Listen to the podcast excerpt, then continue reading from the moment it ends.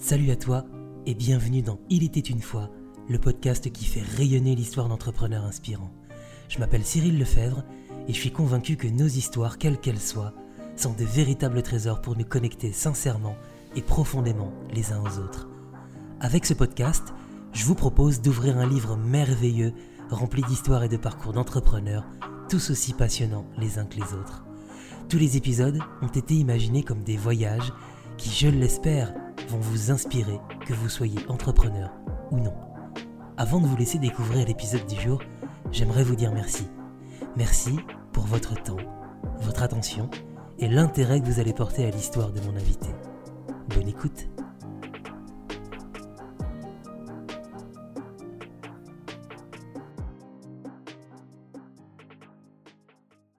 Toute personne a la capacité de se développer et peut définir elle-même son chemin de croissance.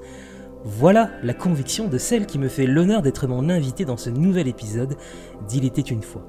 Bien que ce soit la première fois que nous nous voyons, nous avons eu l'occasion d'échanger sur LinkedIn dans un premier temps, puis au téléphone quelques semaines avant d'enregistrer cet épisode. Dès les premiers échanges, j'ai vite compris que nous aurions beaucoup de choses à nous raconter. La première chose qui m'a frappé chez elle, c'est son humanité. Parfois, il n'y a pas besoin de discuter pendant des heures pour comprendre à quel point une personne est animée par de très belles valeurs. Dans ce nouvel épisode, nous allons parler de coaching puisque mon invité est coach professionnel certifié. Elle travaille aussi bien avec des adultes qui souhaitent se réorienter et donner un nouveau souffle à leur carrière, des étudiants en quête de sens pour leur avenir et des dirigeants qui souhaitent entreprendre autrement en remettant l'humain au cœur de leur entreprise. Pour terminer cette petite présentation, j'aimerais partager un point commun que nous avons avec mon invité. Nous avons une certaine admiration pour l'immense Maya Angelou, grande figure emblématique de la lutte pour les droits civiques aux États-Unis.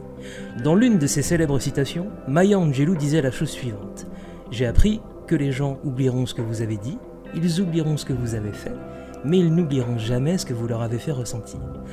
Alors, pour ce nouvel épisode, vous qui êtes en train de nous écouter, j'espère que vous vous souviendrez de ce que va vous raconter mon invité, que vous vous souviendrez également de ce qu'elle fait, et une chose est sûre, vous n'oublierez pas ce qu'elle va vous faire ressentir.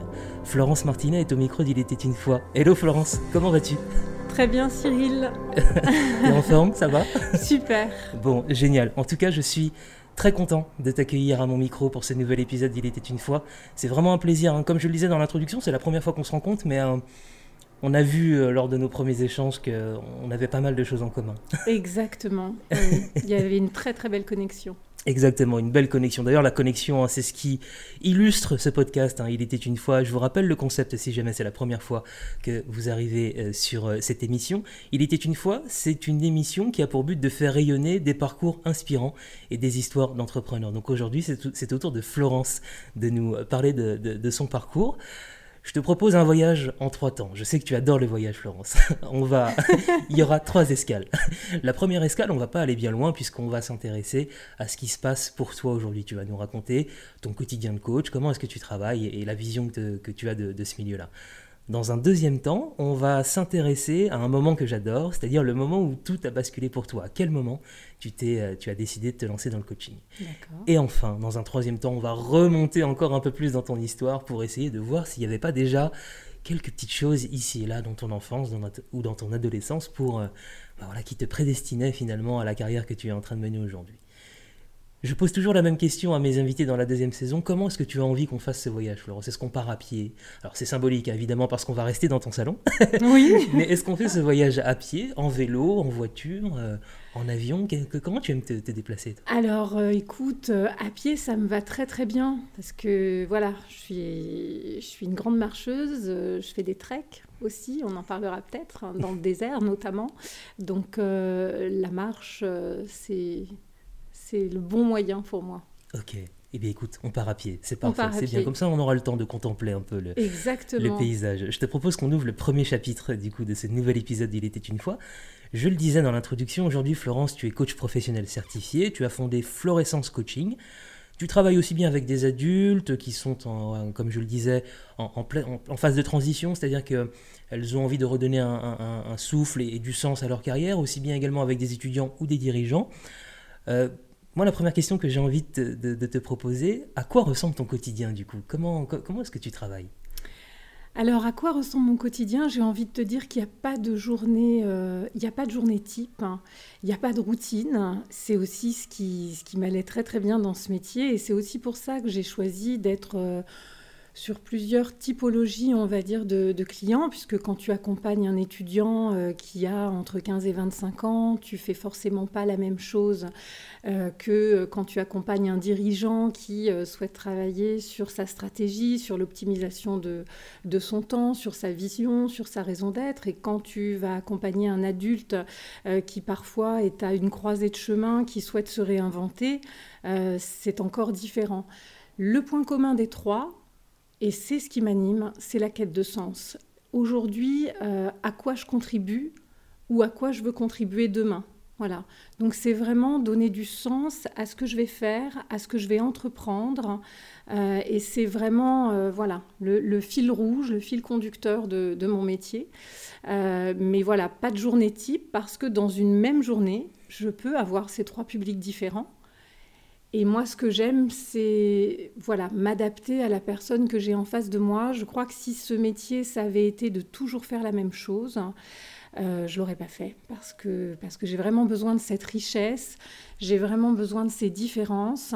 Et, euh, et voilà, donc, euh, donc je ne sais pas si ça répond à ta question, mais il n'y a, y a, vraiment pas de journée type. Et en plus, j'ai envie de te dire qu'en fonction des demandes qui me sont faites, puisque quand les gens viennent, évidemment, ils viennent et ils arrivent avec des demandes et un besoin. Euh, j'ai une énorme boîte à outils et euh, je vais pouvoir, en fonction de la personne que j'ai en face de moi, utiliser des outils qui vont être aussi complètement différents d'un individu à l'autre. Voilà. Donc c'est vraiment ce qui rend l'activité euh, très variée, très riche, très nourrissante, parce qu'on travaille avec de l'humain euh, et, moi, j'ai besoin en fait de cette connexion euh, parce que l'idée, euh, c'est d'aller éclairer des chemins. Et ça, c'est ma nourriture, c'est mon carburant à moi, c'est mon oxygène à moi. Mmh. Donc en fait, ça permet vraiment d'avoir un, un joli circuit. Ah, c'est un super circuit, mais justement, ça fait le lien avec la question que j'avais envie de te poser juste après. C'est ça, toi, aujourd'hui, quand tu te lèves tous les matins avec euh, cette énergie, cette, cet épanouissement, même aussi bien, voilà, qui rayonne vraiment sur, toute ta vie. C'est ce truc-là, c'est d'aller te connecter à, des humains, avec leur histoire, avec toute cette complexité. C'est ça qui te, qui te drive tous les matins? Moi, je pars du principe que dans tout être humain, il y a du potentiel, hein. euh, parfois du potentiel ignoré. Euh, parce, que, euh, parce que des éducations, parce que des croyances, parce que des peurs, euh, parce qu'aussi parfois une société hein, qui nous propose un format dans lequel on essaie tous au mieux de rentrer. Et finalement, plus on va essayer de rentrer dans ces cases, plus parfois on va renier notre personnalité fondamentale. Et en fait, Aujourd'hui, ben, tout être humain, euh, il a cette capacité à se développer, il a cette capacité à choisir, il a cette capacité à être acteur. Euh, pour reprendre un mot que tu, viens d'utiliser, ce mot euh, rayonnant, ça me fait penser à, une cliente là qui, a pas longtemps, voilà, je lui ai posé une question toute simple. Je lui ai dit voilà, qu'est-ce que vous aimeriez pour demain? Voilà, c'est quoi votre idéal de vie? Et elle me regarde et elle me dit, mais en fait, quand je vous vois, euh, j'aimerais rayonner comme vous. Parce que c'est quelqu'un qui me suit depuis un certain temps et qui avait utilisé ce, ce mot. Et, euh, et, je lui dis, mais euh, vous, enfin, il ne faut pas faire de transfert, vous ne mmh. pouvez pas être moi, vous êtes vous. Et en fait, je suis allée chercher ce qu'elle voulait dire par rapport à ce mot rayonnant et j'ai compris que par rapport à son fonctionnement, par rapport à ses pensées du jour, par rapport à l'état d'esprit dans lequel elle était, euh, bien sûr qu'elle a utilisé ce mot rayonnante parce que elle, elle était éteinte. Hmm. Et en fait, ce que je lui ai dit à ce moment-là, je lui ai dit d'accord, je comprends, mais pour rayonner, il faut déjà réapprendre à allumer la lumière qui est à l'intérieur de vous. Parce que pour rayonner, il faut posséder cette, luminosité intérieure. Et, si tu veux ressembler à quelqu'un qui rayonne juste parce que euh, ça t'éblouit, ça fonctionne pas. Donc la lumière, elle est dans chacun de nous, sauf qu'à un moment donné, elle est peut-être éteinte depuis un peu trop longtemps. Donc moi, aujourd'hui, ce qui m'anime, c'est d'aller euh, remettre un peu de lumière euh, dans des côtés obscurs et sombres de chacun. Est-ce que tu, remarques chez, chez, chez, tous tes clients, donc qu'ils soient adultes, étudiants, euh, est-ce que c'est souvent quand même les, les mêmes, euh, les mêmes raisons qu'ils font justement cette lumière Elle est éteinte? Alors, je dirais que oui, oui et non. Euh, oui, bah oui, je suis pas normande, hein, mais là. euh, alors, je vais te dire oui et non parce que je pense que euh, euh, oui, c'est la même raison parce que beaucoup ignorent aujourd'hui qui ils sont vraiment. Euh, parce que, alors ça c'est une phrase aussi que j'utilise énormément en coaching pour faire réfléchir, hein, que tout le monde a peut-être déjà entendu, mais sur laquelle on ne se pose pas suffisamment, c'est la vie des autres c'est la vie des autres. Euh, et en fait, on est aujourd'hui dans une société qui, depuis pas mal de temps, vit au travers des autres, l'image des autres, ce que pensent les autres, ce que vont dire les autres. On est tourné vers un extérieur et pas suffisamment vers un intérieur. Donc pour aller allumer la lumière que tu as en toi, si tu ne te tournes jamais vers toi, ça va être compliqué. Donc, euh, donc oui, la, la, raison majeure, elle est là. C'est une méconnaissance de soi. Donc ça veut dire quoi? Ça veut dire mes valeurs. Quelles sont mes valeurs Qu'est-ce qui m'anime aujourd'hui? Euh, Est-ce que je vis des valeurs qui m'animent moi? Est-ce que j'honore les valeurs de mes parents, mais auxquelles finalement je ne suis pas vraiment raccord? Est-ce que je vis au travers des valeurs de mon conjoint, d'une entreprise dans laquelle je travaille? Et est-ce que ça me correspond? Donc voilà, mes valeurs à moi, c'est quoi? Est-ce que je les honore? Si je les honore, ok. Comment je les honore? Parce que, voilà, il faut se donner un rendez-vous avec soi-même et il faut aller aussi euh, par du concret et du factuel, vérifier qu'on n'est pas en train de, vivre dans un leurre. Euh, et si je les honore pas, parce que si je suis honnête avec moi-même et que je m'aperçois que je n'honore pas mes valeurs, pourquoi je les honore pas? Qu'est-ce qu'il y a derrière? Quelle peur quel frein, quelle limite? Donc il y a déjà cette première partie, des valeurs que nous avons tous, on est censé honorer des besoins. Euh, si tu as la valeur de la liberté, tu vas forcément avoir un besoin d'autonomie, peut-être même d'indépendance. Si tu n'honores pas ce besoin, tu n'honores pas non plus euh, ta valeur. Tu vois, c'est, ça peut être compliqué. Donc les besoins, c'est pareil. Euh, différencier l'envie du besoin. Un besoin, c'est quelque chose de vital, de fondamental. Une envie, c'est éphémère. Aujourd'hui, beaucoup de gens ont envie de changer de job, ont envie d'entreprendre, ont envie de, de réaliser des rêves, mais ça reste au stade d'envie. Pourquoi? Je ne sais pas. Donc on va explorer ça aussi. Et puis après, euh, un être humain, il est là aussi pour poser des limites. À quoi il dit oui? À quoi il dit non? Parce que ça, c'est la base aussi d'un élément important pour chaque être humain, c'est le respect. À partir du moment où tu poses pas de limites, tu, tu ouvres la porte à l'envahissement, tu ouvres la porte à tout, et c'est aussi le meilleur moyen de te perdre. Donc c'est vraiment ces trois éléments qui font qu'aujourd'hui, euh, beaucoup d'êtres humains euh, essaient de correspondre à, différentes choses. À, à, voilà, je reviens toujours à ce système de cases hein, parce que on, on, essaie, on se dit oh bah tiens, je vais essayer de rentrer dans cette case, ça a l'air pas mal. Lui, il le fait, ça a l'air de plutôt bien marcher pour lui. Oui, pour lui, parce que lui, il a peut-être d'autres valeurs, d'autres besoins. Il a eu surtout une autre éducation, il a d'autres croyances. Hein. Euh, voilà. Donc, euh, donc ça, c'est vraiment... Euh, tu vois, tout à l'heure, on, parlait de fil rouge. Bah, le, le, fil rouge des, des, des, demandes et des besoins, c'est souvent je suis perdu. Voilà. Et les valeurs, les besoins, les limites, c'est ton guide. Voilà. Donc si tu connais pas ton propre guide, étant donné que la seule personne avec laquelle tu vas être amené à vivre toute ta vie, c'est toi-même, vaut mieux être assez rapidement euh, coéquipier. J'aime beaucoup cette formule. Et c'est d'ailleurs, je pense, ouais, un conseil qu'on peut donner aux gens qui sont en train de nous écouter, d'aller chercher finalement de faire ce voyage avec eux-mêmes, oui. en tout cas vers euh, en, en, leur fort intérieur, oui. pour commencer à trouver des réponses, en tout cas. Oui. Hein, c'est un voyage qui fait peur. Ouais. C'est un voyage qui n'est pas facile à faire. Mmh. Euh, c'est un voyage qui demande euh, du courage, qui demande euh, aussi une certaine euh, humilité, euh, de la patience, de la persévérance parce que on a des mécanismes naturels de défense hein, qui se sont mis en place. Et changer, ce n'est pas devenir quelqu'un d'autre, c'est d'accepter qui l'on est. Donc ça veut dire à un moment donné être aussi en capacité d'accepter que chez soi, on a des super bons côtés, on a des côtés un peu moins sympas, on a des côtés qui sont détestables, mais c'est pas grave Mm. parce que c'est un tout.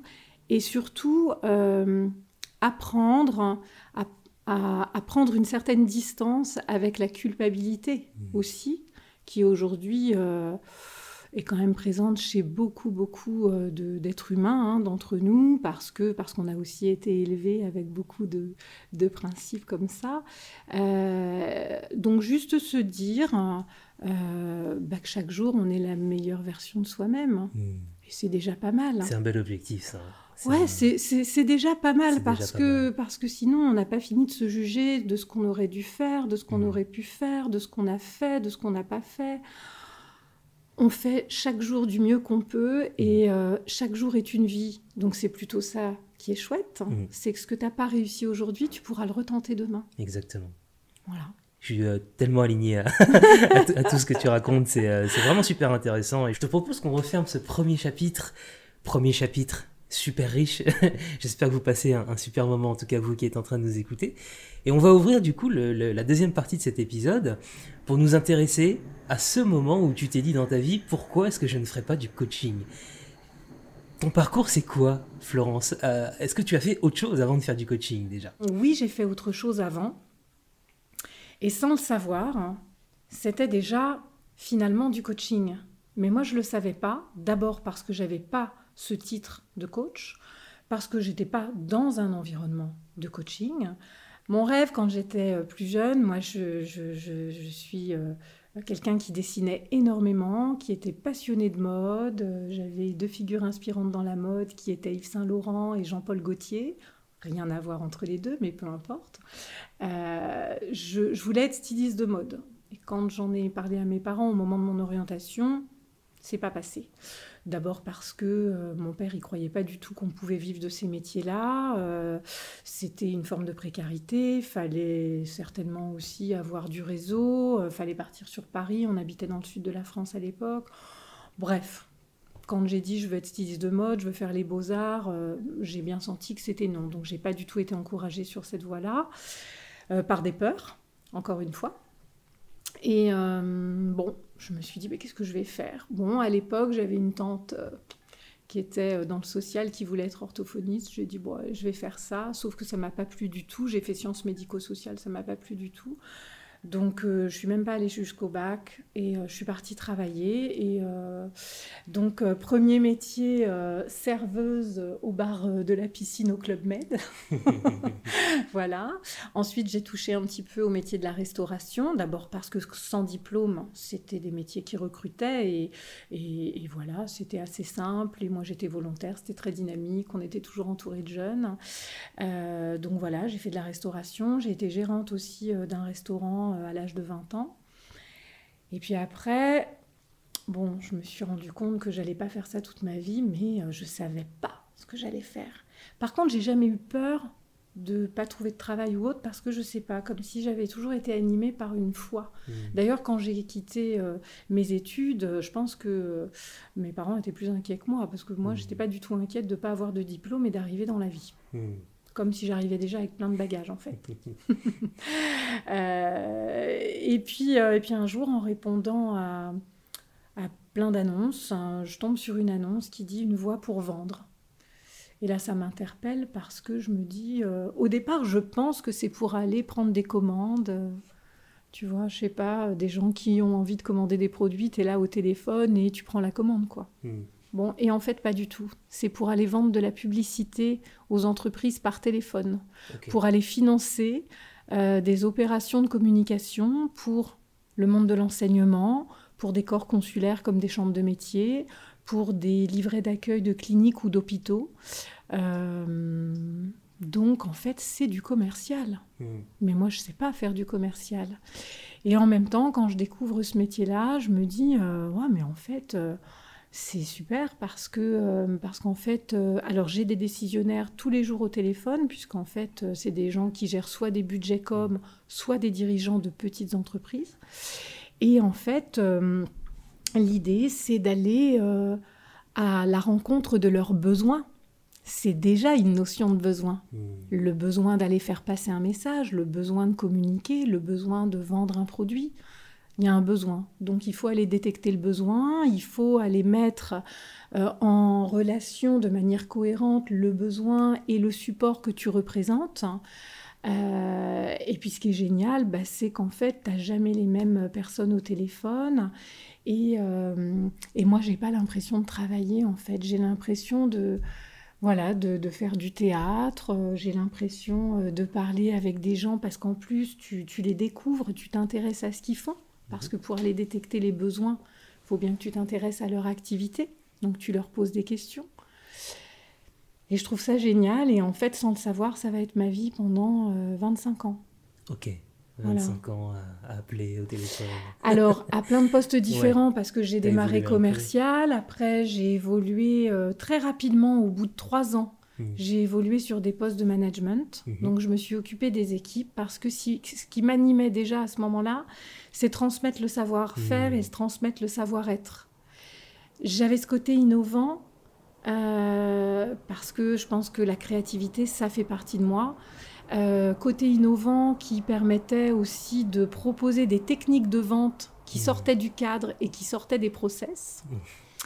Euh, parce que je suis autodidacte aussi. Donc, pas formaté. Euh, pas formaté, mmh. voilà.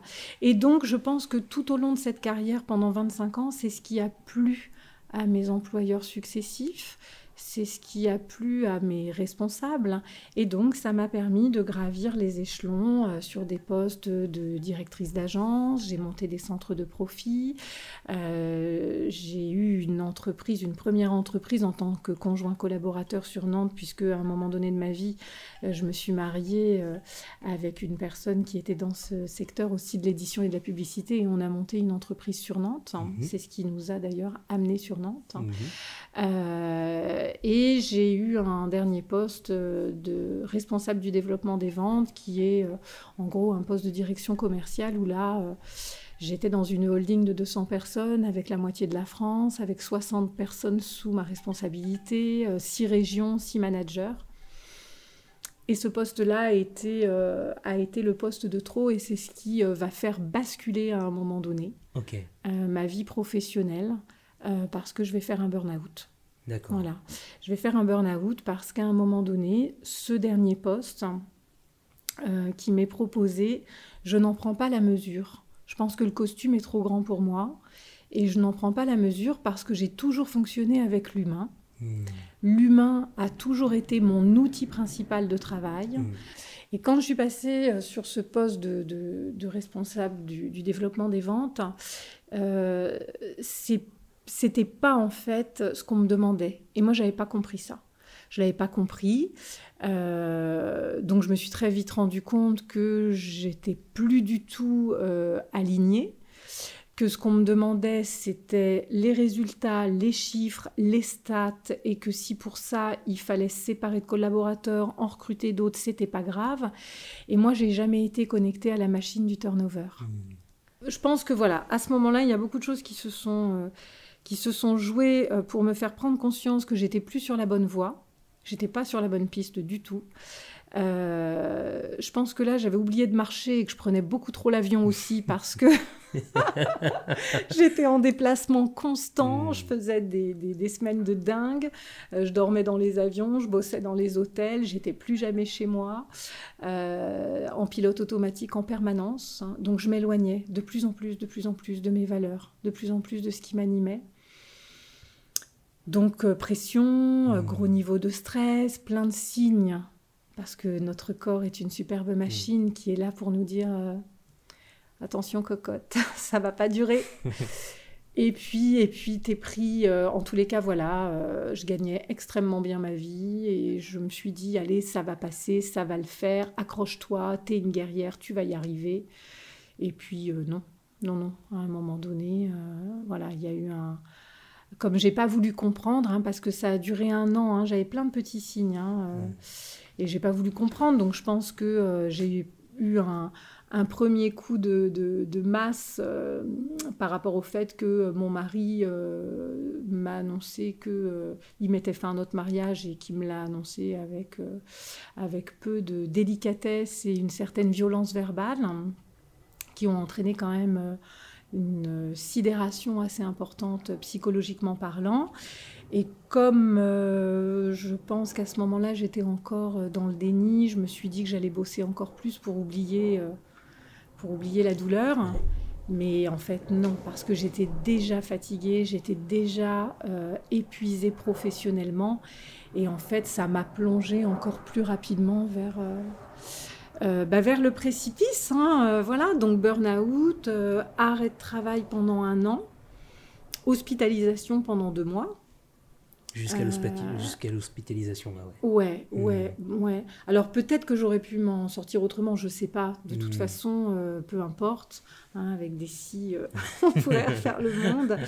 Et aujourd'hui, en plus, enfin, voilà, cette hospitalisation, même si elle a été difficile à prendre, hein, cette décision, parce que moi, je suis maman de, de trois enfants. voilà, j'ai une vie qui fait que j'ai trois enfants de deux papas différents. Euh, donc euh, je les ai beaucoup élevés euh, quand même seuls. Et à un moment donné, il a fallu que je prenne une décision, c'est-à-dire décision de se faire hospitaliser en laissant les enfants. donc c'est difficile pour eux, qui se disent bon, maman, ça va pas du tout, et ils me voyaient de jour en jour aller de, de, plus en plus mal. Moi, je pense que je supportais pas que mes enfants me voient comme ça parce que parce que je pense que j'étais encore euh, beaucoup branchée aussi sur la culpabilité et l'ego à ce moment-là. Euh, et donc, euh, voilà, je prends la décision de partir dans le sud chez ma meilleure amie. Et là, je décide de me faire hospitaliser dans une clinique qui est spécialisée dans le burn-out. Et où là, j'arrive dans un univers que je connais pas. D'abord parce que quand vous arrivez, on vous met sur off pendant 48 heures. Donc clairement, on vous sédate. On vous donne mmh. un truc qui fait que vous dormez pendant 48 heures. On débranche. On débranche. De toute façon, il n'y a pas le choix parce que le système cognitif s'est emballé. Hmm. C'est ce qui fait. Hein. Euh, en fait, il y a plusieurs niveaux et hmm. plusieurs degrés dans... avant d'arriver au burn-out, en fait. Euh, le burn-out, c'est euh, pas juste j'ai plus de motivation, je sais pas. C'est qu'à un moment donné, on a tellement été épuisé, épuisé. moi, je, je, prends toujours l'exemple d'une pile. Donc une pile, elle se décharge. Mais quand une pile, elle se décharge, elle peut se recharger avec des ressources. Hmm. Donc ça, c'est euh, la fatigue, c'est voilà. Quand on arrive au burn-out, euh, ça veut dire qu'on est passé par différentes étapes qui ont consumé, en fait, notre pile, elle s'oxyde. Hmm. Parce qu'on est en train de dérégler tout le système hormonal, tout le système cognitif. On est en stress chronique en permanence. Euh, et on oxyde euh, plein de choses dans notre corps qui commencent justement à nous dire attention, attention, limbago, attention, tu es toujours malade, attention. Voilà, parce que euh, le, système, le système cognitif s'emballe et au fait, on a un excès de cortisol, qui est l'hormone du stress. Alors, lui, il va venir tout dérégler et il va venir oxyder. Et c'est pour ça qu'on appelle ça burn-out, parce qu'à un moment donné, l'oxydation fait que dans tes membres, ça te brûle. Hmm. Tu n'arrives plus à... Voilà, t'es, es, brûlé, hmm. voilà, t'es cramé. Ta maison intérieure, elle a pris feu. Voilà. Mm. Et ta maison intérieure, bah, ce sont tes valeurs, tes besoins, tes limites, qui tu es, parce que parce que t'as pas su quoi. Donc ouais, ouais, on te on te débranche et puis après, bah, on, t'explique. Euh, euh, voilà, tu, tu, tu, tu, te reposes, euh, puis tu te rends compte qu'il y a plein de gens qui sont comme toi, que en fait, tu es connecté au vrai pouvoir qui est celui de la vulnérabilité. Mm. Voilà, là, on se fout carrément de savoir euh, qui tu es, quelle fonction tu as eue, euh, parce qu'on est tous dans le même état et euh, on est branché sur la vulnérabilité, on est branché sur l'humanité et on est branché sur la générosité parce que de toute façon, il ne nous reste que ça. On ne vit plus au travers de l'image qu'on est censé renvoyer. On est juste tous connectés à nos souffrances, nos manques, ce qui ne va pas dans nos vies, nos pleurs, nos regrets, nos culpabilités, nos colères, parce que tout y passe. Hmm. Tu es là pour décharger. Et une fois que tu as, passé ça, tu vas pouvoir te reconstruire et on va Mhm. t'apprendre pourquoi, pourquoi t'en es arrivé là aussi, parce qu'il faut comprendre. Hmm. Tout le monde ne fait pas un burn-out. Ok, donc longue descente aux enfers. Ouais, longue Vraiment, descente aux euh, ouais. enfers. Et, et comment du coup tu arrives à un moment donné à, à reprendre le dessus Alors j'imagine que c'est du temps, c'est un, gros travail aussi sur toi-même. Oui. Et comment du coup tu arrives à, à ce moment de bascule où tu te dis bon bah maintenant ça va mieux, enfin je, je, je, je me suis euh, reconstruite après, après cette énorme zone de turbulence euh, que j'ai connue. Comment tu arrives à te dire je vais me lancer là euh, dans, dans cette activité de, de, de- de coaching Alors, parce qu'entre le moment de la descente aux enfers et le moment de la, la- la prise de conscience que, bah, qu'en fait, le coaching, euh, c'est ma vie, C'est ça, c'est ton truc euh, il y a encore une période de transition. Ok. Euh, si tu veux, je vais rester entre parenthèses pendant un an. Mhm. Donc pendant un an, je suis en arrêt de travail. Je vais être au plus mal de euh, avril euh, 2018 à septembre, octobre 2018. Et là, je me dis, il y a deux solutions. Soit je continue de végéter comme ça en allant toujours mal et euh, Mhm. voilà. Donc je subis et je suis une victime. Soit à un moment donné, je me mets en position d'acteur. Et je suis quand même une actrice, euh, voilà, j'ai la ressource pour. Donc je sais que ça va être très difficile, je sais qu'il va falloir du temps, mais je décide petit à petit de renouer avec des activités qui vont me nourrir. Première activité, euh, je me remets au dessin. Hmm. Ça revient, Ça reconnecte. ça reconnecte avec ce, ce vieux rêve qui n'a jamais abouti, qui est le dessin. Donc je me remets au dessin. Et en fait, ce qui est même fou, euh, c'est que quand je sors de ma sédation à la clinique, là, quand tu, quand tu te réveilles au bout de 48 heures, tu sais plus où tu habites. et on te propose des activités. Et la première activité que je fais, c'est du dessin. Et je vais dessiner pendant des jours, des jours et des jours. Donc quand je vais rentrer de la clinique, quand je vais, quand je vais rentrer en septembre à Nantes, je vais continuer de dessiner. Je vais m'inscrire à des cours d'art floral. Euh, ça me fait un bien de, de fou. D'abord, je suis qu'avec des seniors parce que euh, le jeudi après-midi, euh, les seules personnes qui sont capables de faire de l'art floral dans une association, c'est des mamies. Mais elles me font un bien fou. Elles me font un bien fou parce qu'elles ont un regard sur la vie. Elles ont traversé tellement de choses. Ouais. Elles me font un bien fou. Donc, euh, donc euh, tous les jeudis, euh, je vais faire mon art floral et puis, et puis je suis connectée à des couleurs, je suis connectée à du vivant, hein, la fleur, hein, voilà. Donc, donc déjà premier contact avec les fleurs, ça, ça me, ça me plaît bien. J'en suis même à envisager à un moment de me dire, tiens, est-ce que tu te lancerais pas dans un diplôme de fleuriste, Hmm. Faire de la décoration florale. Donc pendant ce temps-là, je nourris Ouais. mes idées, je nourris ce chemin. Après, euh, je vais euh, prendre sérieusement le chemin de la spiritualité que je n'ai jamais euh, suivi, d'abord parce que je n'ai pas été élevée dans la religion. Mhm. Euh, je ne suis même pas baptisée, donc euh, moi je suis plutôt ouverte à des philosophies de, vie, de vie qui sont le, le bouddhisme à l'époque. Et là, je vais choisir d'aller nourrir ça. Donc euh, je vais entreprendre de la méditation avec des mantras. Je vais découvrir une pratique qui s'appelle le Qigong pour se recentrer sur soi, travailler les émotions. Euh, des pratiques corporelles comme le shiatsu, le massage. Donc euh, voilà, je vais, je vais aussi euh, me rééquilibrer un petit peu au niveau, au niveau du corps, hein, parce qu'il y a beaucoup de choses qui passent aussi par notre, par notre corps. Je vais donc découvrir des philosophies complémentaires, même différentes du bouddhiste, qui sont le taoïsme. Donc je vais aller me nourrir. En fait, j'ai besoin de me nourrir. Je décide de faire du théâtre d'impro. Donc je vais vraiment pendant euh, un bon six mois Hmm. nourrir par tous les moyens cette créativité. Et un jour, parce que à l'époque je fais du théâtre d'impro avec une personne qui est très branchée euh, développement personnel, on arrive euh, voilà euh, pour faire une séance comme d'habitude et euh, on est tous là euh, pour reprendre confiance en nous parce que faire du théâtre d'impro, bah là t'as pas de texte, t'as rien, hein, c'est toi hein, en fonction d'une situation donnée. Et elle nous demande de travailler une scène où elle nous dépersonnalise on est des légumes. hein. Donc moi, je suis une courgette, je crois. Euh, J'ai deux autres copines. Il y en a une qui est euh, carotte et l'autre pomme de terre. Et elle nous dit, voilà, on va travailler sur un, un élément euh, de développement personnel qui s'appelle les jeux psychologiques malsains, triangle de Karpman. Ça, ça me parle un peu, parce que j'en ai déjà entendu parler, histoire de bourreau, persécuteur, victime, euh, sauveur. Et elle nous dit, euh, voilà, vous êtes dans un champ et euh, la pomme de terre, tu fais la victime parce que la carotte prend trop de place et toi, la courgette, t'es sauveur parce que voilà. Et moi, je suis le sauveur Mm. dans le, dans le jeu. Et elle nous dit, euh, vous, voilà, allez, vous jouez la scène. On joue la scène en impro total.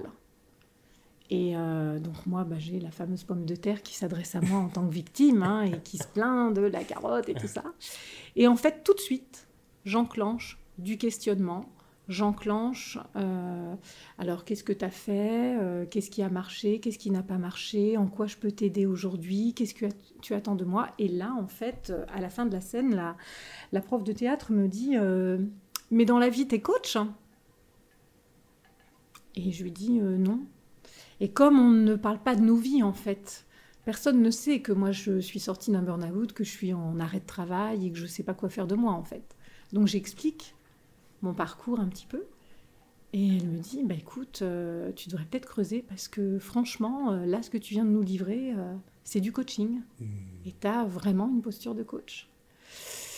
Donc je rentre chez moi, ça, ça travaille un petit peu. Hein, ça me travaille pas mal. Ouais. Je vais sur des sites parce que je sais pas, je connais pas ce Eh oui. métier. Pour moi, un coach, si, un coach sportif, ça, Oui. ça me parle. Oui. Mais sinon, euh, et je découvre qu'effectivement, dans le coaching, il y a des vrais métiers, qu'il y a des vrais accompagnements, qu'il y a des vrais besoins. Et je découvre aussi que tout ce que j'ai fait jusqu'à maintenant avec mes équipes, bah, C'est du coaching, parce qu'en fait, je les ai jamais infantilisés. Et je les ai toujours rendus acteurs, et que c'est pour ça que tous les objectifs qu'on a atteints et les succès qu'on a atteints, euh, ça a marché parce que j'étais dans la conséquence. Et je, je- finalement, comme je les ai rendus acteurs et que j'étais plutôt dans un management holocratique, collaboratif, avec une intelligence collective, et, et le fait d'y aller ensemble, bah, c'est ce qui a euh, fonctionné en fait. Mais je me rends compte aussi que pour faire du coaching en entreprise, il faut un diplôme. Mm. Et j'en ai pas. Donc euh, là, euh, je décide de- de- de- d'aller à la pêche au renseignement dans des, dans des structures et des écoles pour passer un diplôme euh, de coach. Euh, c'est un master de coaching, donc il faut repartir à l'école, il faut tout commencer, mais, mais je suis motivée parce qu'en plus, hasard ou pas, deux, trois jours après, en fouillant dans mes papiers, je redécouvre une carte d'anniversaire que l'ensemble de mes commerciaux m'avaient offerte deux ou trois ans avant, et je relis les petits mots. Et à l'époque, j'y avais pas presté attention, mais sur une quinzaine de commerciaux, il y en a quatre qui, dans leurs petits mots, vont me dire à notre super coach, euh, continuez comme ça, vous êtes une super coach. Le mot coach, il est déjà là. On me l'a déjà dit. Il était déjà sous tes yeux. Il était déjà sous mes yeux, mais moi Mm. je l'ai pas Tu vu. l'as pas vu. Parce qu'à l'époque, on m'appelait responsable du développement des ventes, on m'appelait euh, directrice 2. Donc, euh, donc voilà, moi j'ai pas, j'ai pas vu. Donc je vais repartir euh, sur le chemin euh, de l'école. je vais passer un diplôme à l'école supérieure de coaching, euh, une certification RNCP niveau 2. Ensuite, je vais choisir de me spécialiser. Donc je vais passer aussi un- une certification pour pouvoir accompagner les 15-25 ans sur une Mhm. expertise en coaching étudiant. Et je vais faire le choix également de passer euh, une expertise pour euh, accompagner l'adulte en reconversion professionnelle et transition de carrière. Pour avoir mes trois casquettes, la casquette entreprise, je l'ai déjà. Mm. Et d'ailleurs, c'est assez drôle parce que pendant la formation, j'ai pas l'impression d'apprendre en fait. J'ai l'impression de constater que tout ce que j'ai fait pendant 25 ans, euh, je l'ai fait par intuition. Je découvre que je suis au potentiel émotionnel parallèlement à tout ça parce que je vais me faire coacher aussi. Mm. pour euh, comprendre les- le chemin du coaching. Et, euh, et en fait, ce qui me manque simplement, c'est euh, les process, c'est-à-dire savoir que ça s'appelle de la PNL, de Oui. l'analyse transactionnelle, de la, de la systémie, Ouais. Mais qu'en fait, parce que je suis une intuitive, ben voilà, j'ai mis en place des choses. Et ma formatrice de l'époque à qui un jour je vais lui dire, mais en fait, je suis en train de passer un diplôme et je m'aperçois qu'il y a plein de choses que je faisais déjà. Et elle va me regarder avec un grand sourire en me disant, mais il y a que toi qui sais que tu, y a que toi qui que t'es pas que, t'es pas coach, parce que nous on le sait depuis le début en fait. et euh, voilà. Mais voilà, ça, ça légitimise aussi, mmh, mmh. Euh, parce qu'aujourd'hui, ben, voilà, encore une fois, on, est là aussi pour répondre à des cases imposées et, et, le diplôme et la certification euh, valident quelque part aussi un savoir-faire et un savoir-être. Mmh. Donc moi, je voulais ce diplôme, peut-être aussi par revanche. Aussi, sûrement. Hein. J'avais besoin d'une reconnaissance. L'autodidacte a enfin eu un César euh, à 45 ans, 47 ans même. Donc, euh, donc voilà, donc c'est ce qui m'a euh, c'est ce qui m'a animée. Je me suis dit, bah voilà, j'ai décidé de, de, repartir sur une formation, huit mois hein, de mmh. formation, avec un diplôme à la clé. J'ai négocié une rupture conventionnelle avec mon entreprise mmh. parce que je savais que j'avais j'avais envie d'autre chose et j'avais envie d'entreprendre. Euh, d'entreprendre, mais avec quelque chose qui me porte, des convictions. Je voulais rester dans la même mouvance de tout ce qui m'a animé depuis que je travaille. C'est-à-dire que, à part les derniers temps où j'étais plus en phase avec les valeurs de mon poste, hein, moi j'ai toujours eu cette chance hein, et ce privilège, parce que c'est vraiment aujourd'hui un privilège qu'il faudrait que tout le monde puisse s'accorder c'est que moi, j'ai jamais eu l'impression de travailler. J'ai toujours été passionnée par ce que j'ai fait, parce que reliée à l'humain. Hmm. Donc même toutes ces années où j'ai été manager, directrice de centre de profit, tant que j'ai été connectée à l'humain, euh, j'ai jamais eu l'impression de travailler. Et d'ailleurs, j'avais toujours dit j'arrêterai le jour où je ne serai plus passionnée par ce que je fais. Hmm. Et finalement, ce poste, ce dernier poste, euh, ne me passionnait pas parce qu'il n'était pas branché et connecté à ce qui hmm. m'anime profondément d'où le burn-out. Euh, que j'ai pas voulu entendre, hmm. euh, mais c'est pas grave parce qu'aujourd'hui finalement je me rends compte qu'avec le recul c'était une vraie chance. Voilà, il fallait passer par là pour arriver à ce qui se passe aujourd'hui. Il fallait passer par là, voilà. c'est comme ça. Ah ouais, non mais c'est euh, absolument passionnant, franchement merci pour tout ce que tu racontes parce que peut-être que des gens qui sont en train de nous écouter vont peut-être se reconnaître ou sont peut-être déjà passés par là. Et si, en écoutant ton récit, ça peut provoquer des déclics, franchement, c'est super. Donc, merci pour tout ce que tu partages, Florence, parce que c'est, euh, moi, je trouve ça passionnant. Je suis vraiment quelqu'un qui est passionné par euh, la capacité, justement, de l'être humain, euh, dans le fait de traverser, voilà, des choses qui sont extrêmement difficiles, où on tombe très bas, mais néanmoins, on trouve la capacité à se reconstruire et à, et en plus à donner vie à quelque chose, voilà, qui, qui aujourd'hui est ça, ça fait sens, mais c'est tellement évident. Et je rebondis sur ce que tu disais sur euh, cette notion de ne pas avoir l'impression de travailler. C'est Confucius qui dit ça. Trouver un travail que vous aimez. Et vous Et vous n'aurez pas à travailler un seul jour de votre vie. Exactement. Bah, en tout cas, merci pour, euh, euh, pour, pour, le partage de toutes les, voilà, les, les, les étapes qui t'ont mené à, à, créer aujourd'hui ton, ton activité. C'est, moi, je trouve ça vraiment euh, passionnant. Ça me nourrit en même temps, finalement. Bah, c'est, pour ça que c'est pour ça que cette émission existe et, et que ce podcast, je prends vraiment énormément de plaisir à le, à le faire parce que même moi là en direct, je, me nourris de ça et, je sais que ma journée est réussie parce que voilà, on, a, on a cet échange ce matin, c'est absolument génial. Je te bah, propose. Je te remercie, c'est un beau cadeau là que tu me fais. bah, avec plaisir en tout cas, vraiment avec le cœur. Je te propose qu'on referme du coup cette deuxième partie maintenant qu'on a là tout le, tout, tout le, voyage qui t'a permis de, de créer euh, ton activité et on va remonter encore un peu plus dans, dans ton histoire et dans ton parcours mm-hmm. pour, euh, pour nous intéresser à à, ton enfance, ton adolescence, euh, voir un peu comment tu as, vécu tout ça. Du coup, si je te dis le mot enfance, Florence, comment ça résonne en toi? C'est plutôt une bonne période? Ou c'est plutôt mitigé? Alors c'est mitigé, c'est hein. mitigé, et en même temps euh, et en même temps c'est une chouette période parce qu'elle est euh, elle est atypique, hmm. elle est atypique pour moi cette période, mais elle est mitigée parce que euh, l'enfance elle démarre avec une blessure qui va aussi hein, me suivre toute ma vie, qui est que mes parents vont se séparer j'ai deux ans. Donc forcément pour une enfant c'est compliqué. voilà, moi je suis née en 71. Mon père, à l'époque où je suis née, il a 18 ans.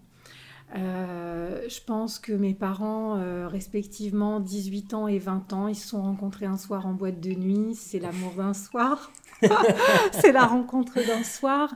Euh, c'est des années où les femmes sont pas aussi bien éduquées qu'aujourd'hui hein, en matière de, sexualité, de protection, de, de, plein de choses. donc ma mère, bah, elle tombe enceinte. Voilà, c'est un soir et hop, mais voilà, ils sont jeunes, ils ne sont pas dit qu'ils voulaient un enfant, ils ne se sont pas dit tout ça.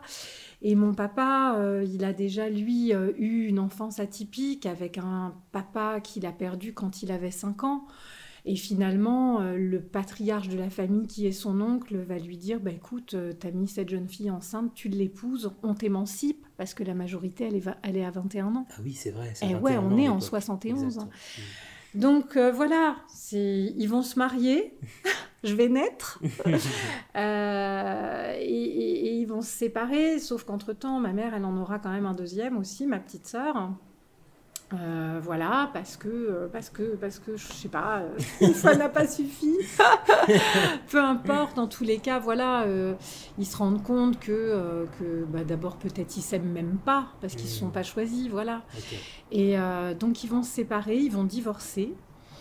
Euh, évidemment, euh, un divorce avec un bébé de 6 mois et une petite fille de 2 ans font que euh, le juge va décider que la petite fille de 2 ans sera confiée à son papa et le petit bébé de 6 mois sera confié à sa maman. donc ça veut dire déjà une séparation de la fratrie. moi, je vais être élevée par mon papa. Ma mère est censée venir me voir, bah, comme dans tous les divorces, je pense, je sais pas, peut-être tous les week-ends, un week-end sur deux, je sais pas. Mais en fait, elle ne viendra jamais, elle ne mmh. viendra plus. Euh, donc euh, moi je vais euh, vivre avec mon papa, avec peut-être des belles-mères de l'époque, je ne sais pas. Et puis un jour, un jour il y a une dame qui va venir et, qui va, je ne sais pas quel âge c'est, mais par contre c'est un souvenir que, que j'ai et mon père me dit, bah, on va aller chez des gens parce que tu as une petite sœur. Bah oui, forcément, quand ils ont divorcé, il y avait une petite sœur. Sauf que là, en fait, on, apprend que ma mère euh, n'a pas eu le courage d'être mère et qu'en fait, ce bébé de six mois, elle l'a confié à la DAS. D'accord. Et cette personne qui vient nous voir euh, est, en train de dire à mon père, voilà, vous avez une petite fille euh, qui est dans une famille d'accueil et qui va être adoptée, sauf si vous venez récupérer votre enfant parce qu'elle mmh. porte votre nom. Et donc, euh, peut-être à l'âge de 4 ans ou de 5 ans, bah, moi j'ai une sœur qui me tombe du ciel. donc, bah super mal, hein, parce que d'abord elle vient voler mon père. mais, euh, mais voilà, après, euh, après mon père, euh, il, a, il a une vie particulière parce que, bon, mon père, c'est quelqu'un qui est allé chercher cette petite fille, donc c'est super courageux. Il aurait pu dire, bah, j'en ai déjà une, j'y arrive déjà pas, c'est bon comme ça. Donc non, non, on est allé chercher ma sœur et, et, du coup, bah, je me suis retrouvée deux. Euh, donc j'ai eu une petite sœur euh, et c'était euh, et c'était chouette parce qu'il y a eu plein de moments, bah, comme tout frère et sœur, des moments de tension, mais surtout des moments de complicité. Par contre, je vais avoir finalement, sans le savoir, un poids qui va m'être tout de suite mis sur les épaules, qui est le poids de la responsabilité. Mmh. Eh oui, parce que la plus grande. Je suis la plus grande. Donc, et on a, avec ma sœur, on a, on a 20 mois d'écart. Mmh. Donc, on est très proche en âge. Mon père qui fait du mieux qu'il peut euh, à l'époque, euh, il y a des belles-mères, un coup oui, un coup non. Euh, il travaille dans le bâtiment, mhm. donc c'est pas des métiers simples non plus. Et puis un jour, il va nous annoncer, ça aussi, c'est des images qui m'ont marqué, hein, comme quoi l'inconscient il garde hein, des choses. Un jour, il arrive et il nous dit, oh, on va déménager, ça va être super. Regardez par la fenêtre, il y a votre nouvelle maison. Alors je ne sais pas quel âge on a à l'époque. Ça par contre c'est pas clair et j'ai jamais redemandé à mon père. Euh, et en fait on regarde par la fenêtre et il y a une caravane. Et on a une R16 à l'époque. une R16 verte bouteille. Elle est juste à côté. Et moi je dis à mon père mais je vois pas, il y a que ta voiture. Et mon père il dit mais c'est à côté de la voiture. Et donc une caravane. Et en fait, euh, comme il travaille dans le bâtiment et qu'à l'époque, euh, ce qui paye bien, surtout quand on est seul à élever deux enfants, c'est d'être itinérant, Hmm. c'est de se déplacer sur des chantiers. Et bah du coup, on part hein, euh, et on va avoir une vie de, de nomade. Des nomades. On est en caravane. En fonction des missions qu'il va avoir, on pose sur des chantiers. Alors l'école, autant te dire que c'est quand on a le temps. Parce que, parce que voilà. Donc je pense que euh, c'est encore sur des périodes où on est relativement petite et où euh, l'école n'est pas encore trop obligatoire. Ouais. Je, je sais pas. Je, je- vraiment, je pourrais pas te dire. Et je pense qu'à l'époque, euh, la priorité c'était de manger, de travailler. Et, et par contre, mon père nous a toujours dit j'aurais pu avoir la possibilité de vous placer en foyer, mais je me suis promis de ne jamais abandonner mes enfants. Donc moi, j'ai vraiment été élevée avec ça. Euh, quitte à être hors la loi, c'était mes enfants d'abord. Ça, ça a toujours été le, fil conducteur de, mon père. Et, euh, et en fait, bah, chouette, parce que nous, on arrive. Euh, à l'époque, c'est beaucoup de. D'abord, il n'y a que des hommes sur les chantiers. C'est beaucoup d'ethnies. Euh, voilà, c'est des Marocains, c'est des Algériens, c'est des Tunisiens, c'est des Africains, c'est des Portugais, c'est des Espagnols. Parce que tous ces gens qui travaillent dans le bâtiment euh, et qui sont des nomades sont euh, beaucoup des ethnies étrangères. hein. Il y a Mmh. très très peu de Français. Donc, des Français, des Blancs, un homme qui en plus a deux petites filles, bah nous on est, euh, on arrive, on, a, enfin les gens ils s'occupent de nous quoi, parce qu'en fait je pense que euh, ces hommes qui sont là se disent mais cet homme-là, quel courage, quel courage de, de- de faire comme ça euh, des chantiers avec ses deux gamines, euh, il prend ses deux gamines sous le bras, sa caravane et il y va quoi. Hmm. Donc, euh, ça donne des choses fabuleuses, quoi. Je veux dire, nous, on prenait nos repas avec tous les ouvriers, euh, euh, on regardait les feux d'artifice du haut des grues, les ouvriers nous construisaient des bacs à sable avec des parpaings, et enfin voilà, parce que il fallait bien qu'on s'occupe quand même la journée. Et on n'était jamais toute seule. C'est comme si on avait eu des nounous de plein d'origines différentes. Donc ça, c'est ça, c'est une partie de mon enfance. Hmm. Après, mon père s'est quand même euh, sédentarisé à des moments donnés, mais je crois qu'il a toujours eu la bougeotte parce que je ne sais pas combien de fois on a déménagé. Euh, mon père, c'est un éternel entrepreneur, c'est un éternel optimiste. hein, je pense qu'il m'a transmis ça. Mm. Euh, J'ai vu mon père se casser la figure un nombre de fois incalculable, des dépôts de bilan de dingue, avec euh, des associations véreuses où on lui a tout pris. Il a tout perdu euh, plein de fois. Euh, à l'époque, quand j'avais 12-13 ans, j'accueillais les huissiers qui venaient lister tout ce qui allait être pris à la maison. Donc très très vite, moi, j'ai été mise dans ce bain-là. Il n'y avait pas toujours une présence féminine à la maison. Euh, donc euh, très rapidement, ben, j'ai appris à faire à manger, j'ai appris à faire le ménage, euh, j'ai repassé le linge. Enfin voilà, j'étais la petite femme de la maison par intérim. Quand il y avait une présence féminine, ben, j'avais ma position d'enfant. Mais quand il n'y avait pas de présence féminine, j'étais quand même déjà bien connectée au monde des adultes. Donc voilà, j'ai une partie d'insouciance qui m'a été... euh, je n'ai pas envie de dire volée, parce que, parce que de toute façon, euh, c'était pas conscient. Quoi. Il n'y avait, pas tellement, euh, il y avait pas tellement le choix. Ou alors si, le choix, c'était de se séparer de ses enfants. Mm. Bon, c'est pas un choix qu'il a fait, donc, euh, donc je me pose pas la question. Hmm. Mais forcément, oui, une, un poids de la responsabilité et d'une enfance qui n'a pas été euh, insouciante comme elle aurait dû l'être, je Mm. pense. Voilà. C'est marrant parce que quand tu racontes tout ça, tous ces souvenirs qui sont très présents dans, dans ton esprit, je fais tout de suite le parallèle avec tout ce que tu m'as raconté avant. Oui, bah oui. C'est drôle, tu vois. Non, mais c'est vrai, cette ouverture que tu as sur le monde, oui. cette notion du, du voyage, d'aller à la rencontre de l'autre, Oui. de comprendre les Ouais. histoires, de se connecter à des êtres humains. Finalement, j'ai l'impression que c'est presque logique tellement tu as été baigné dans, ce, dans cet environnement-là et, euh, Oui, parce que même quand on s'est sédentarisé, euh, bah, le fait qu'il soit seul avec des enfants, euh, euh, mon père, il, a vraiment commencé à, réussir professionnellement parlant mmh. et à pouvoir s'acheter une maison et tout. J'avais 17 ans. Mmh, Jusqu'alors, moi j'ai vécu en HLM, j'ai vécu, alors pour ceux qui connaissent la région parisienne, à Nanterre, dans les tours ah de toutes les couleurs, là, tu sais, qu'on déforme un peu bizarre bizarre.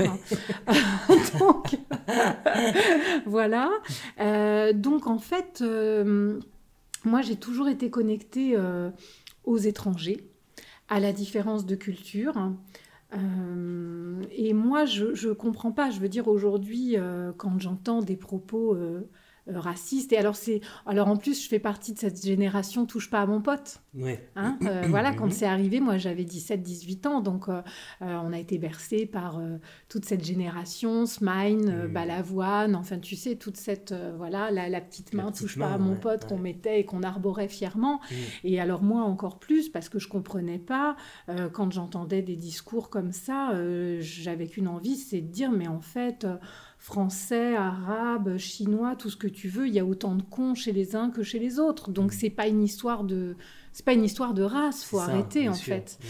Et en plus ça ça m'a encore euh, plus nourri parce que à un moment donné du, parcours, euh, mon père a décidé de partir dans le sud de la France. Mm-hmm.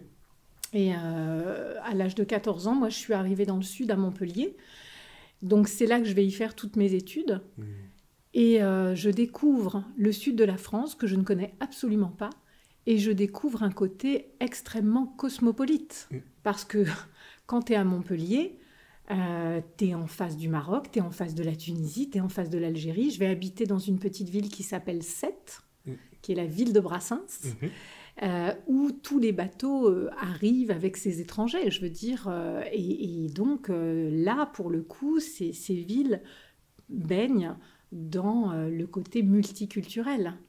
Et moi, dans ma classe à l'époque, et ça c'est un vrai choc, euh, euh, alors qui m'a pas dérangé, mais où je me suis vraiment aperçue qu'il y avait des, vraies différences, parce que quand on s'installe dans le sud, on vient de la Bourgogne.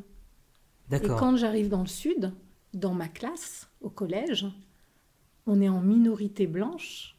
Et par contre, on a énormément de, Marocains, de, Tunisiens, des on a beaucoup d'Africains, enfin, et c'est là que je me dis, ah oui, d'accord, la rareté que j'avais plutôt dans le côté euh, bourguignon, là, euh, tu vois, je comprends, mais, mais moi, ça me dérange pas, parce eh que, encore une fois, euh, et c'est pour ça qu'aujourd'hui, bah, j'adore aussi, quand je voyage, prendre mon sac à dos, mmh. aller à la rencontre de l'autre, les clubs med, les hôtels, les, les, les all-inclusive, c'est pas du tout pour moi. Mmh. Non, mmh. c'est pas du tout mon truc.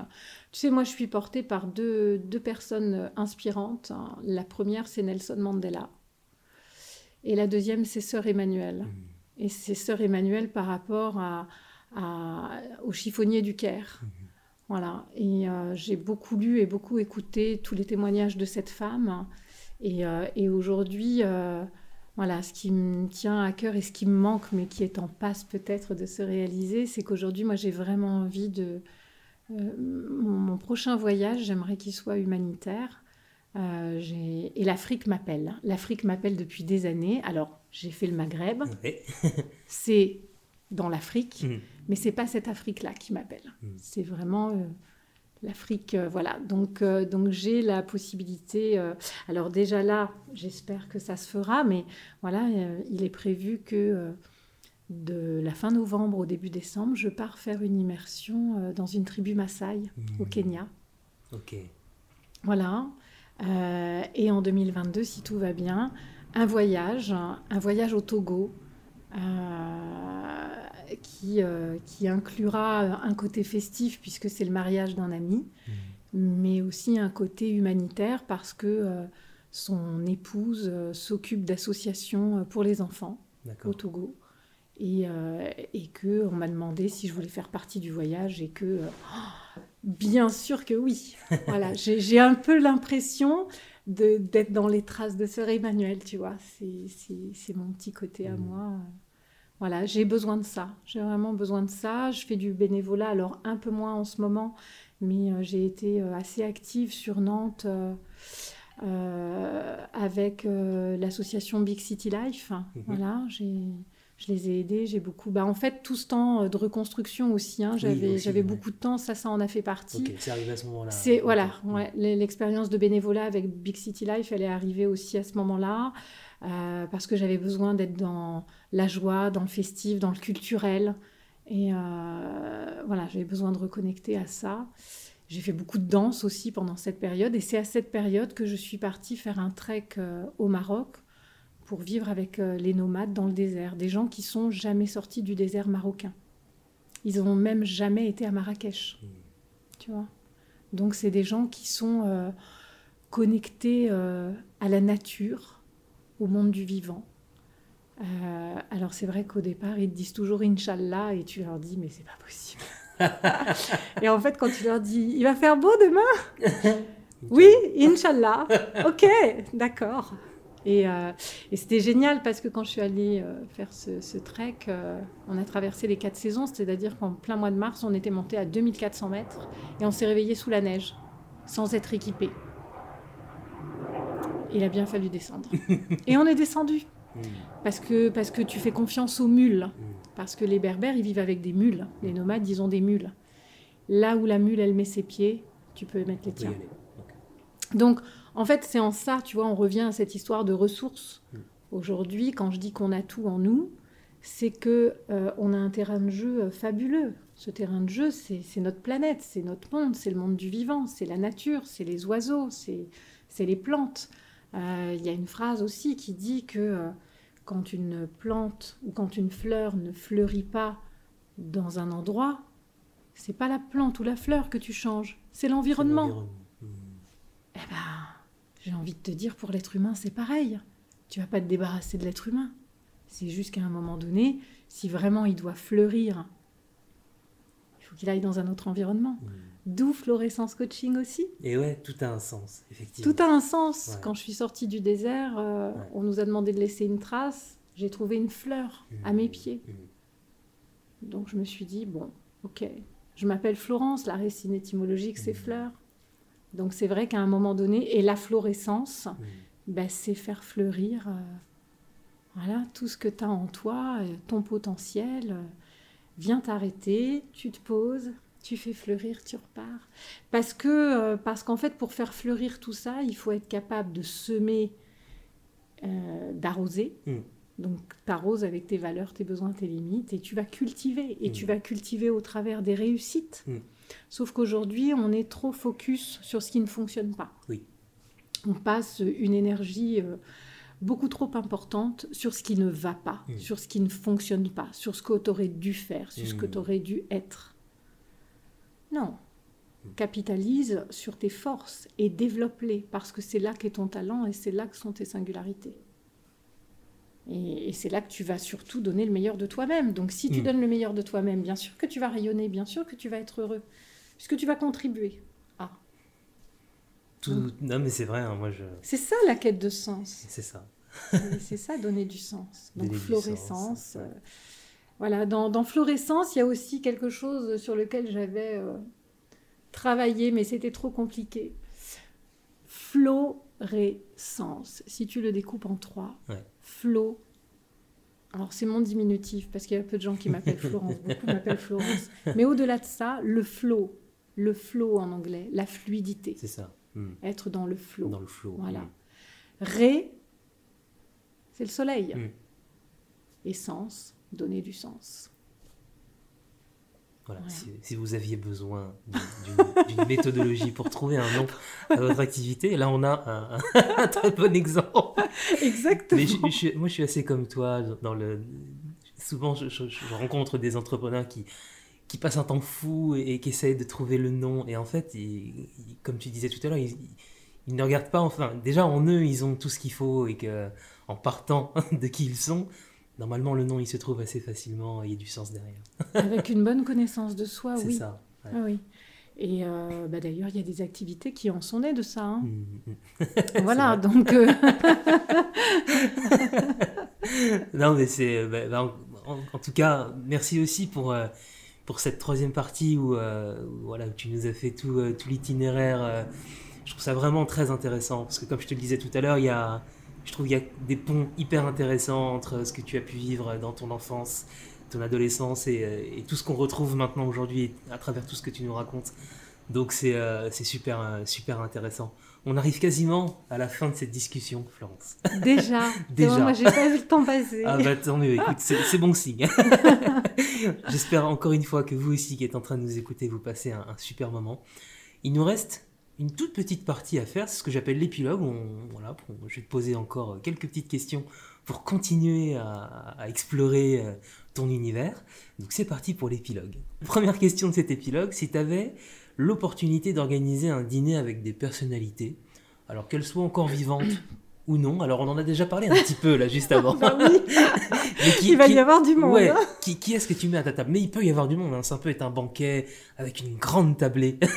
qui est-ce que tu invites alors j'invite Mandela, ah. j'invite évidemment Sœur Emmanuel, euh, j'invite, euh, j'invite Alexandre Jolien, tu vois, dans des personnes euh, qui, qui sont des personnes exemplaires.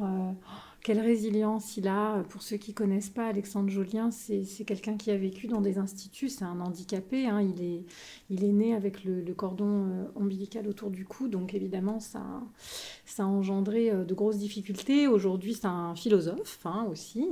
il écrit des bouquins fabuleux. Il écrit notamment avec Mathieu Ricard et Christophe André des super, des super bouquins. Euh, mais euh, voilà, c'est quelqu'un. Euh, ouais, c'est quelqu'un que, j'aime beaucoup et donc je l'inviterai lui, j'inviterai euh, oh là, tu me poses des, des Il y aurait, euh, je, je, et bien sûr, je pourrais inviter des gens comme Luther King, euh, Le Che, tu vois. toutes ces, oui, toutes ces grandes figures. Toutes ces grandes hmm. figures. Mais je veux dire, aujourd'hui, dans, dans, notre société actuelle, hmm. il y a aussi plein, plein de, de, de, belles personnes que je rencontre encore tous les jours. et c'est en ça aussi que je voudrais dans cet épilogue dire une chose, c'est que euh, quand on n'est pas dans la bonne vie, on n'est pas dans le bon environnement et on a cette impression de ne pas être avec les bonnes personnes. Et aujourd'hui, moi, depuis que je suis vraiment alignée avec euh, ce que je fais, mon environnement, il a changé. Et même aujourd'hui, dans mon environnement professionnel, ma cercle, mon cercle amical, mmh. c'est complètement désagrégé. Et à un moment donné, je me disais, mais c'est pas possible, depuis ce divorce, depuis ce burn-out, j'ai tout perdu. Mmh. Et en fait, aujourd'hui, je me dis que j'ai tout gagné. Parce que les personnes qui sont à mes côtés aujourd'hui, euh, voilà, j'ai mon meilleur ami Manuel, j'ai euh, ma super amie Inès, donc bien sûr que c'est des gens qui feraient euh, aussi partie de, mon banquet. J'ai Jonathan que tu connais. Enfin voilà, j'ai des personnes ouais, qui sont, qui sont inspirantes, qui sont fabuleusement humaines et mmh. connectées à l'humain. Euh, mais bien sûr, des, bah justement, ces personnes qui font partie de mon monde d'aujourd'hui, je leur donnerai cette fabuleuse opportunité de rencontrer toutes ces personnes qui ont œuvré pour l'humanité, comme des Mandela, comme des Che Guevara, comme des Sœurs Emmanuel, euh, comme des voilà l'abbé Pierre, euh, toutes ces personnes qui ont été animées par une seule chose, leur foi. Parce qu'en fait, je pense que pour que ces personnes euh, aient fait tout ce qu'elles ont fait, elles ont été animées par la foi. Voilà. Et elles avaient surtout foi en elles. Voilà.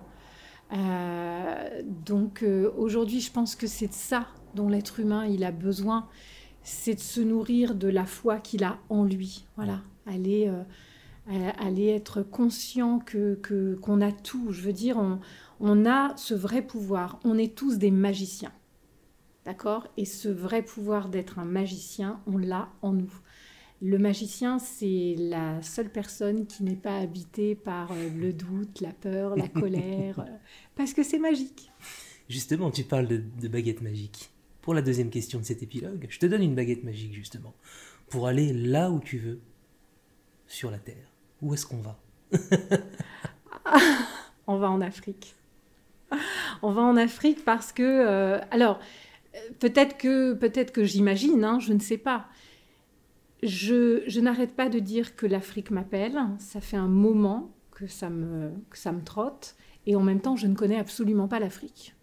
Donc ça se trouve, je vais, euh, je vais me dire, bah non. Mais ça m'appelle. Et si ça m'appelle, je me dis qu'il y a quelque chose de juste. Et en fait, ça m'appelle parce qu'il y a très peu de temps, je suis tombée sur un reportage d'un acteur que j'aime beaucoup qui s'appelle Boringer. Alors, qui n'est pas qu'acteur d'ailleurs, c'est un très grand poète, un écorché vif aussi, mais un, humain, profondément humain. Euh, qui expliquait qu'il était parti en Afrique et qu'il aimait beaucoup l'Afrique. Il a parlé de l'Afrique avec des mots qui m'ont touchée. Voilà, vraiment. Et depuis, il y a un truc qui m'appelle. Et puis, je sais pas, la musique africaine, les mmh. rythmes de l'Afrique, le fait que l'Afrique soit connectée à la terre, mmh. soit connectée à une certaine spiritualité, j'ai l'impression qu'ils sont beaucoup plus dans le vrai que nous. Mmh. Voilà. Donc, euh, donc, je te dirais l'Afrique, mais pas de pays en particulier. L'Afrique, j'aurais pu te dire aussi quelque chose qui m'appelle depuis longtemps, l'Égypte. Voilà, je suis très attirée par l'Égypte et avant le, la Covid, je, je devais partir en Égypte. Bon, voilà pas possible. J'ai eu la, chance d'y aller il y a quelques années. C'est effectivement un merveilleux voyage. voilà, mais bon, j'aurais pu te dire l'Indonésie aussi, tu vois. si on commence à, si, je commence à avoir plusieurs choix. C'est ça. Je suis pas sûr que la baguette magique, elle marche plusieurs fois. C'est ça le problème. Ça dépend. Ça, dépend. Et enfin, pour terminer, troisième question de cet épilogue. Je te propose qu'on fasse un bond dans le temps et on se retrouve non pas en 2022, mais 10 euh, ans, 10 ans plus tard. On est en 2031. Mhm. Mhm. À ton avis, qu'est-ce que tu me raconteras à cette époque-là, Florence? Alors écoute, euh, on, fait, euh, on fait cette interview à un moment compliqué de notre histoire hein, de, de l'humanité. Donc j'ai envie de te dire que dans 10 ans, ben, j'aimerais, euh, j'aimerais te dire que euh, euh, voilà que, que, qu'on va pouvoir avoir compris qu'on a un impact sur des choix environnementaux mais d'envergure pour pour à un moment donné sauver sauver l'être humain sauver la planète. Alors évidemment, quand je tiens ce discours, déjà aujourd'hui, tout le monde me dit que je vis dans un rêve et que c'est utopique. Mais euh, voilà, moi, malgré tout ce qui se passe aujourd'hui, bien que ce soit euh, complexe, euh, je ne peux pas renier le fait que je crois en l'homme. Et, heureusement d'ailleurs, parce que si des gens comme des Mandela ou comme des sœurs Emmanuel s'étaient dit bon bah c'est foutu, hein, mm. et puis voilà, eh ben on n'en serait pas là aujourd'hui. Aujourd'hui, il y a quand même des gens qui se sont battus. Et moi, je fais partie de ces gens qui, à mon niveau, à mon humble niveau, euh, veut faire partie des colibris de ce monde. Voilà. Donc je suis un petit colibri. Tu vois, je me dis que je m'appelle Martinet. Bon, alors au-delà de, l'aspect euh, pas très sympa d'un martinet, c'est aussi un oiseau. C'est aussi aujourd'hui, d'ailleurs en Vendée, hirondelle qui est une espèce protégée. Alors finalement, à l'image de cet oiseau, j'ai choisi de faire chaque jour voilà, comme je peux, du mieux que je peux. Euh, en tout cas, d'être un petit colibri pour éveiller ce monde au bon sens, voilà, et d'arrêter euh, de vouloir courir après. Euh, je vois, voilà, la, technologie est utile, mais quand je vois les millions que l'on investit dans la technologie aujourd'hui, je pense que si ces millions étaient investis pour des choses plus humaines, notre monde irait aussi peut-être beaucoup mieux. Alors peut-être que je suis une idéaliste. Ben, c'est pas grave, parce que c'est ce qui me permet d'avoir le sourire chaque jour quand je me lève mmh. et de continuer à m'émerveiller et, euh, et, de croire que tout est toujours possible, toujours. Voilà. Moi, je... les optimistes, hein, je les définis comme des super danseurs. Ce sont des gens qui ont cette capacité à danser euh, le cha-cha-cha. Trois pas en avant, deux pas en arrière, trois pas en avant, deux pas en arrière. Mais même si tu fais deux pas en arrière, tu as toujours un pas d'avance. Mm. Parce que tu en as fait trois pour avancer. Et surtout, tu t'es mis en action. Donc, il euh, n'y a rien de pire que l'inertie et la peur. Euh, c'est le plus c'est le plus gros obstacle Donc, euh, quoi que vous fassiez, j'ai envie de dire aux gens qui nous Mhm. écoutent, quoi que vous fassiez, quoi que vous entrepreniez, même si vous vous trompez de chemin, il n'y a pas de bon et de mauvais chemin. L'objectif, hein, c'est de vous mettre en mouvement parce que le mouvement, c'est la vie. Je crois que c'est absolument parfait pour terminer cet épisode, Florence. Eh bien, écoute, tant mieux.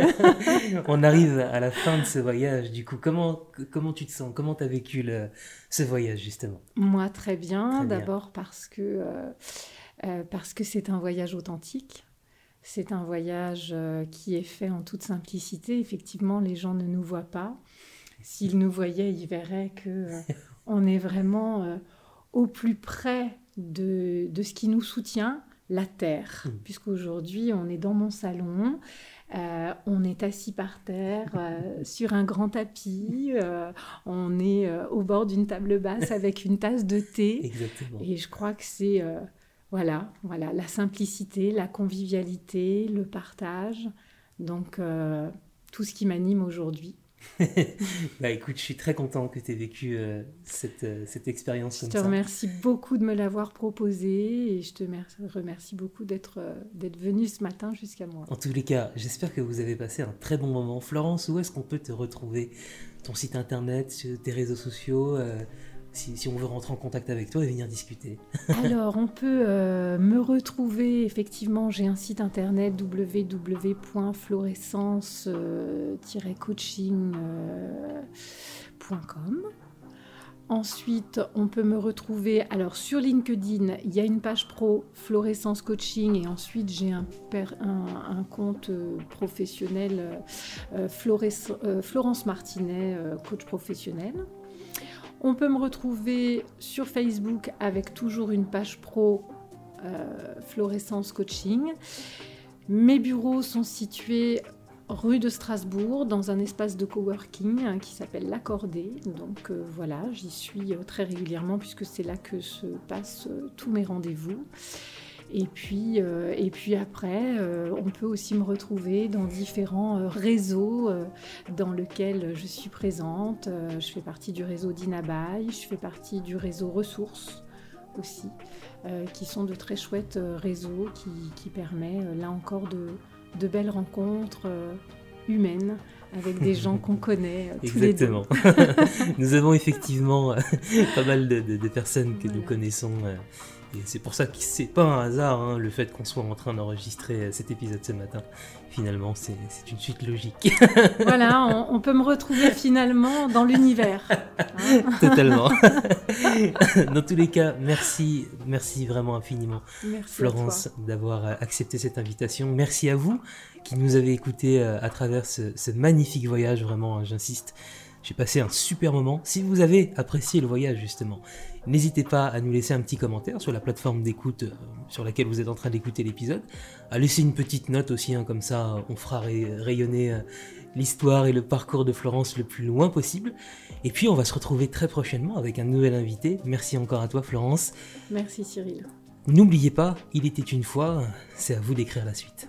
Exactement. Il était bientôt. une fois votre vie.